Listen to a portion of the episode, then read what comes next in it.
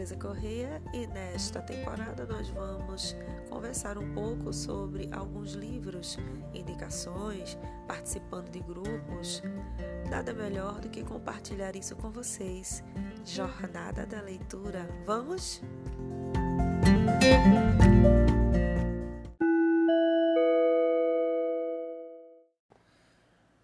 Gostaria de começar falando sobre o livro de Clarice Lispector, Um Sopro de Vida.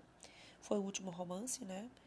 É, escrito aí entre 1974 e 1977. Foi publicado após a morte da autora, em 1978. O modo como o romance foi construído remete a uma interrupção assim, no processo da escrita do livro e denota que o mesmo só teria sido finalizado devido à morte de Clarice. O Sopro de Vida né, começou a ser escrito por volta de, do ano de 1974. Clarice não viveria para vê-lo publicado. Quando morreu, restava uma montanha de fragmentos, mais tarde estruturado. O fato de ser póstuma né, dá a essa obra, por associação, a sensação de inacabamento. Mais uma maravilha. Como o leitor pode né, se perguntar se o resultado final é exatamente o que, que a autora queria né, que fosse, não dá para saber, mas é bem intenso, é Clarice, pois o livro foi não apenas publicado, mas também, né, em certa medida, escrito após a morte de Clarice. É, o Olga, né, é sua melhor amiga, é, organizou os pedaços né, e até retirou uma frase, como ela mesma admite, para a família não ficar muito sofrida. Hum. É, o livro apresenta uma personagem, um personagem anônimo, conhecido como autor, que por sua vez cria outra personagem que é Angela Praline. Assim a narrativa se alterna entre dois diários, um escrito por, pelo autor e outro por Angela. Um enredo reflexivo e hesitante, as primeiras páginas, né, o narrador personagem, posteriormente identificado como autor, chega à conclusão de que terá que criar uma personagem, adiando que o único modo de salvar-se é criar as próprias realidades. O autor nos apresenta Angela Praline, a quem escolheu para que através dela e de si pudesse entender essa falta de definição da vida, né? Ao nos anunciar essa, a criação de sua personagem, o autor declara que seu livro será um livro feito aparentemente por destroços de livros. A gente percebe isso, fragmentos, através do qual pretende retratar né, esses rápidos detalhes de si mesmo e de Ângela, né, através de vários fragmentos. Nos são apresentados assim, monólogos. Às vezes parece dialogar o autor e a personagem. A gente percebe muito isso nessa narrativa. O autor, na tentativa de escrever uma história sobre Ângela, percebe que sua personagem acaba se sobressaindo em alguns momentos, né? Sobrepujando. É preciso que me compreendam. Eu tive que inventar um ser que fosse todo meu. Acontece, porém, que ela está ganhando força demais.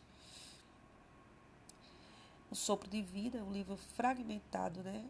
Tanto no aspecto formal quanto no fluxo narrativo. O romance é um exemplar da Clarice, né, da, da, da poética clariceana, né, onde se encontram as principais questões literárias presentes nessa obra, na obra de Clarice. A questão da limitação da linguagem, a narrativa errante que deságua no fluxo de consciência em relação entre autor, narrador e personagem são algumas dessas questões. Nesse livro temos a história de um escritor que tateia no escuro, né, premido pela falta de domínio sobre a linguagem e posteriormente sobre sua própria personagem aparente imperfeição e incompletude da obra, que transmite a sensação de uma escrita automática, passa a ser compreendida quando é feito o resgate do, do construto ficcional empreendido por Clarice desde a sua primeira publicação.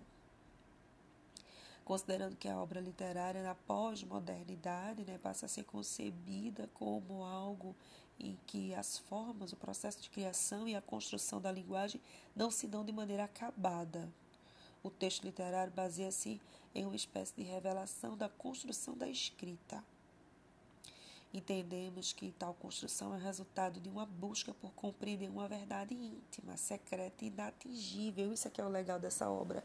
Nós percebemos isso ao longo da obra, essa costura, esse vai e vem, essa personagem. Clarice Lispector tenta alcançar essa verdade.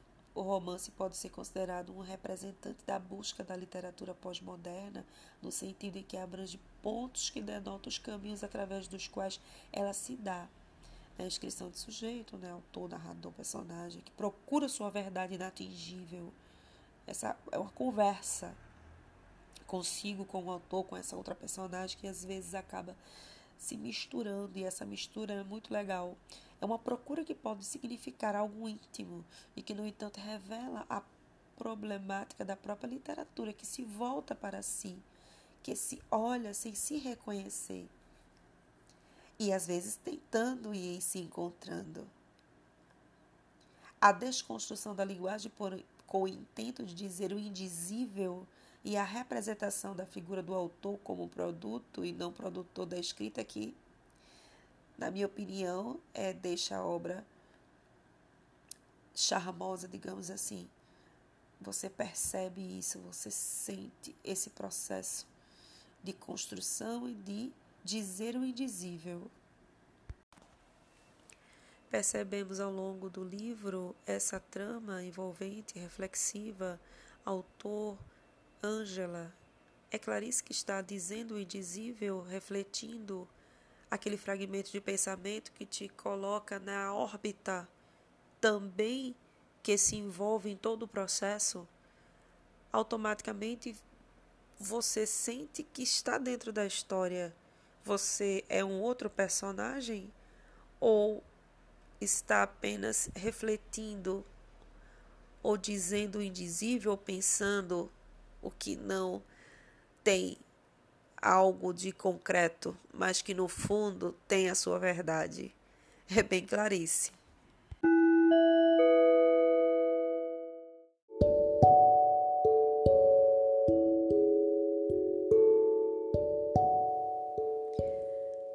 Alguns trechos do livro Um Sopro de Vida.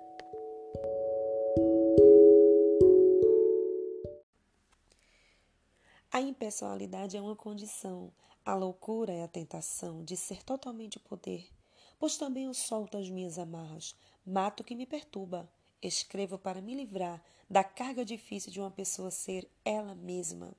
Amadurecimento? Até agora vivi sem ele. Não me lembro de minha vida antes, pois que tenho o resultado que é hoje. Mas me lembro do dia de amanhã. O jeito de entrar nesta escritura tem que ser de repente, sem aviso prévio.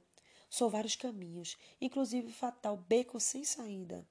Antes tivesse eu permanecido na imanescência do sagrado nada.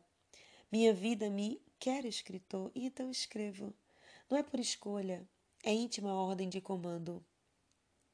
Faço o possível para escrever por acaso. Eu quero que a frase aconteça. Fiz uma breve avaliação de posses e cheguei à conclusão espantada de que a única coisa que temos que ainda não nos foi tirada, o próprio nome. Sou oblíqua, como o voo dos pássaros.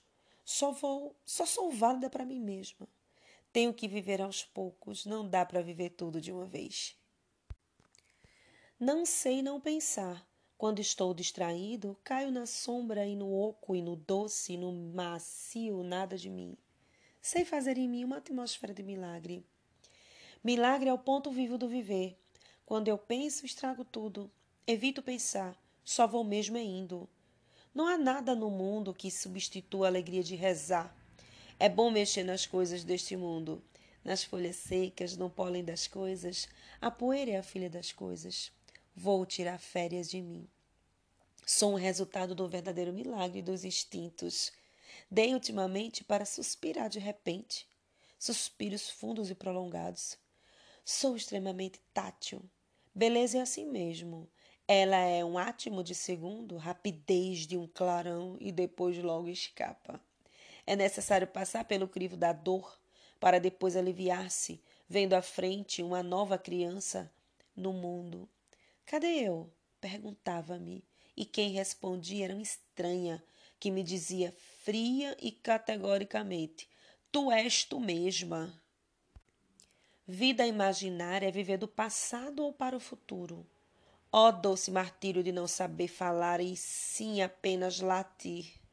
Ter contato com a vida animal é indispensável à minha saúde psíquica. Meu cão me revigora toda. O meu cão me ensina a viver. Ele só fica sendo. Ser é sua atividade. Meu cachorro é tão cachorro, como homem é tão homem. Ama a cachorrice e a humanidade cálida dos dois. O cão é um bicho misterioso, porque ele quase que pensa, sem falar, que sente tudo, menos a noção do futuro. A liberdade ofende. Sou uma atriz. Apareço, digo que sei e saio do palco. Virei uma abstração de mim mesmo. Sou um signo. Eu simbolizo alguma coisa que existe mais do que eu. Eu sou o tipo dos cem tipos. Venho de uma longa saudade, com exceção de uns poucos. Todos têm medo de mim como se eu mordesse. Somos mansos e alegres, e às vezes latimos de raiva ou de espanto. Eu me sinto uma charlatã. Por quê? É como se minha última veracidade eu não revelasse. Então, eu sou nostálgica demais. Pareço ter perdido uma coisa, não se sabe onde e quando. Escreverei aqui, em direção ao ar, e sem responder a nada, pois sou livre. Eu? Eu que existo. Sinto-me tão impotente ao viver. Vida que resume todos os contrários dispares e desafinados, uma única, numa única e veroz atitude a raiva. Só me resta inventar. Mas aviso-me logo, eu sou incômodo. Não tenho nenhuma saudade de mim. O que já fui não mais me interessa. Quero esquecer elogios e os apupos, abdicar de toda a minha obra e começar humildemente, sem endeusamento, de um começo em que não haja resquícios de qualquer hábito, cacuetes ou habilidades.